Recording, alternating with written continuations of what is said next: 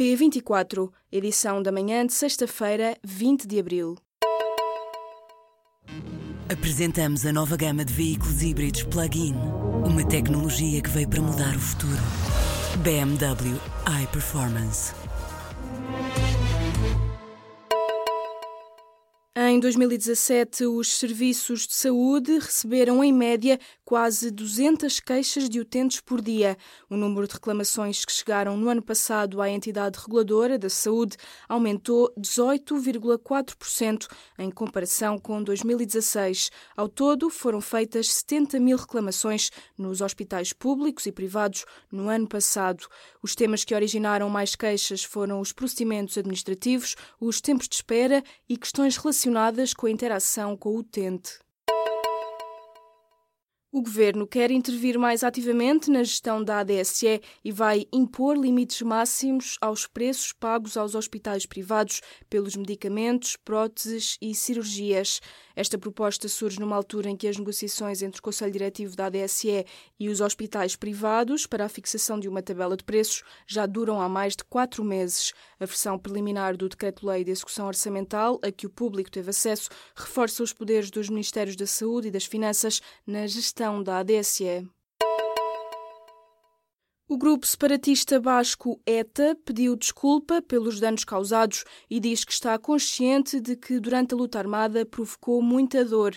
Em comunicado divulgado na madrugada desta sexta-feira, os separatistas apelam ainda à reconciliação.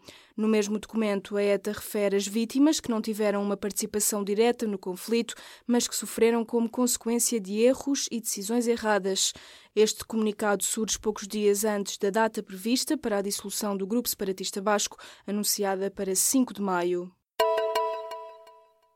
António Costa afirmou que o salário mínimo vai voltar a aumentar em 2019. O anúncio foi feito ontem, quinta-feira, depois do jantar do 45º aniversário do Partido Socialista. No discurso, o secretário-geral do PS referiu que o atual governo derrubou o mito de que a competitividade económica se faz com baixos salários. Em jeito de balanço, António Costa referiu que dois anos e meio depois, a solução de governo é estável, funciona e cumpriu os compromissos com os portugueses. A proposta de lei de bases, entregue nesta quinta-feira na Assembleia da República pelo Grupo Parlamentar do Partido Socialista, reforça o papel do Estado na garantia de habitação a grupos mais vulneráveis através de habitação social ou da promoção de arrendamento acessível. O documento da autoria da deputada Helena Roseta prevê mesmo a possibilidade de os municípios avançarem para a requisição de casas injustificadamente devolutas, com o objetivo de as colocar no mercado de arrendamento. Donald Trump convidou o presidente russo Vladimir Putin para uma visita à Casa Branca. A revelação foi feita pelo ministro dos Negócios Estrangeiros russo nesta sexta-feira. Em entrevista à agência de notícias RIA Novosti, Sergei Lavrov adiantou que o convite do presidente dos Estados Unidos foi feito ao telefone e que Trump mostrou-se também disponível para visitar Moscovo. O chefe da diplomacia russa vê no convite do presidente norte-americano uma tentativa de reduzir as tensões entre as duas potências, Rússia e os Estados Unidos. As galerias de arte e as leiloeiras presentes na Europa vão passar a estar abrangidas pelas regras europeias de combate à lavagem de dinheiro. A nova Diretiva Europeia de Prevenção do Branqueamento de Capitais e do Financiamento do Terrorismo foi aprovada nesta quinta-feira pelo Parlamento Europeu.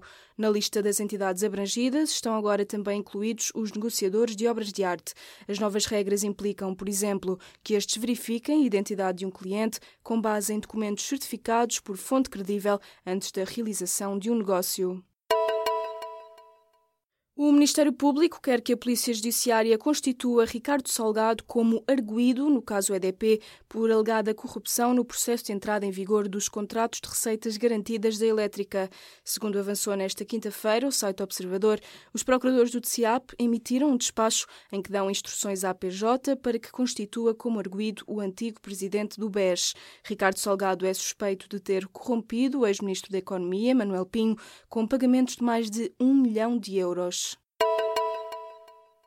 O Sindicato Nacional do Pessoal de Voo da Aviação Civil pediu a intervenção do Estado para mediar o conflito laboral com a Ryanair.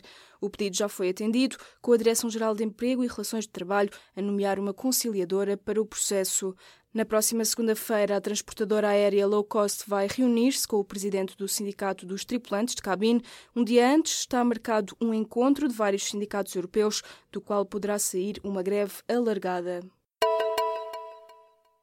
O treinador francês Arsène Wenger vai deixar o comando técnico do Arsenal no final da época, ao fim de 22 anos a liderar a equipa londrina. O anúncio foi feito esta manhã, sexta-feira, em comunicado publicado no site do Arsenal, onde o treinador explica que o final da época é a altura certa para deixar a equipa.